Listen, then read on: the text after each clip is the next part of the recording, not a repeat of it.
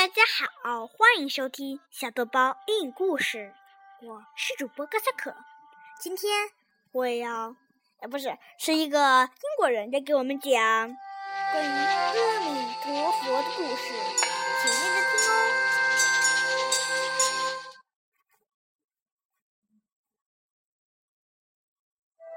It was a long, long time ago in the village of Lumbini in Nepal. The legend tells of a small boy named Siddhartha, which means he who achieves his aim. Born under a tree as a rain of flowers fell from the sky. His mother, Maya Devi, then wrapped him in a white lotus flower, a sacred flower. His father, Suddhodana, was the king of Kosala, a small kingdom at the foot of the Himalayan mountains. Siddhartha would later become Buddha.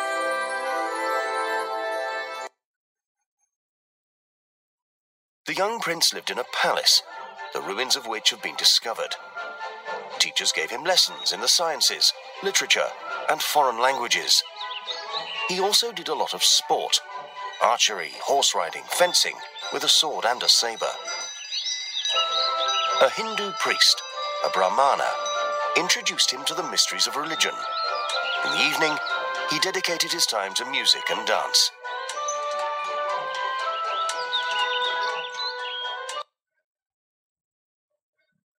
When Siddhartha was 16, his father decided to marry him.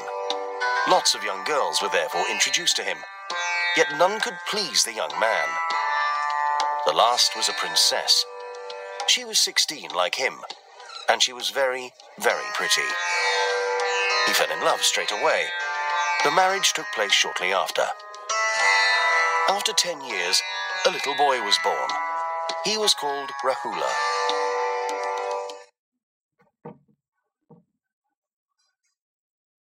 Siddhartha got bored in his grand palace. One fine morning, he decided to leave behind his life as a prince. He abandoned his magnificent clothes and left. On the way, he met three people a hermit, who taught him to live in solitude, a sage, who introduced him to a new way of life, and a brahmana, who explained lots of complicated things to him. With this precious advice, Siddhartha continued his journey to try and find happiness.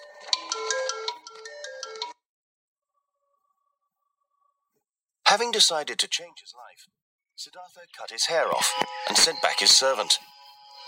He continued his great journey alone and arrived in the city of Gaya, known for its sanctuary devoted to Vishnu, the Hindu god. Fleeing the crowd of faithful who had come to pray, the young man took refuge in a cave to meditate. In other words, to gather his thoughts and think. He ate little, slept little, and stayed for hours in the same position without moving. He did this for six years, until one day a young girl found him, half dead from hunger, and saved him by giving him something to eat.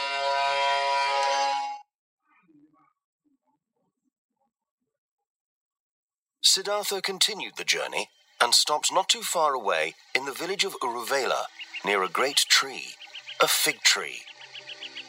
He walked around it seven times, then sat down on the straw that a farmer had given him, in the lotus position, and stayed like that for seven days and seven nights without moving, in meditation.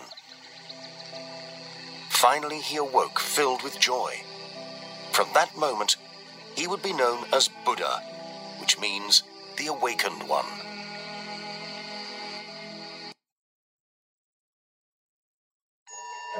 Buddha became a different man. His goal was for humans to become better, for them to understand what's essential in their life and what isn't. To do this, he needed to speak to them. His first speech took place in Sarnath, in front of young people who listened to him and noted down everything he said. This Sermon of Sarnath became the founding text of Buddhism.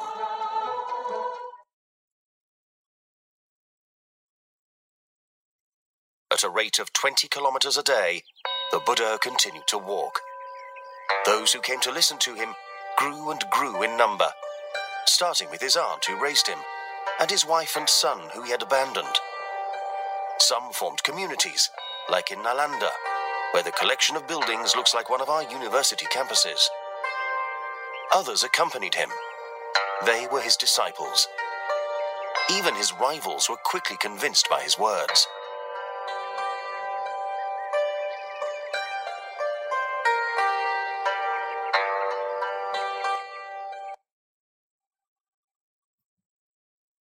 At 80, the Buddha was an old man. He found it hard to walk, relying on a stick.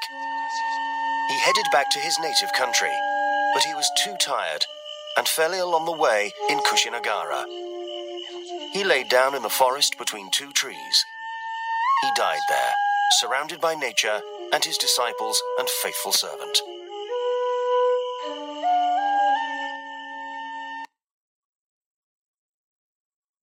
Buddhism quickly spread throughout India. Then, in the centuries that followed, all the Asian countries were affected Tibet, Thailand, Cambodia, China, Japan, and in the 20th century, the West too. Yet the doctrine taught by the Buddha, like a tree, diversified into several branches from a common trunk Japanese Zen schools, Tibetan Buddhism, and Chinese and Burmese traditions. “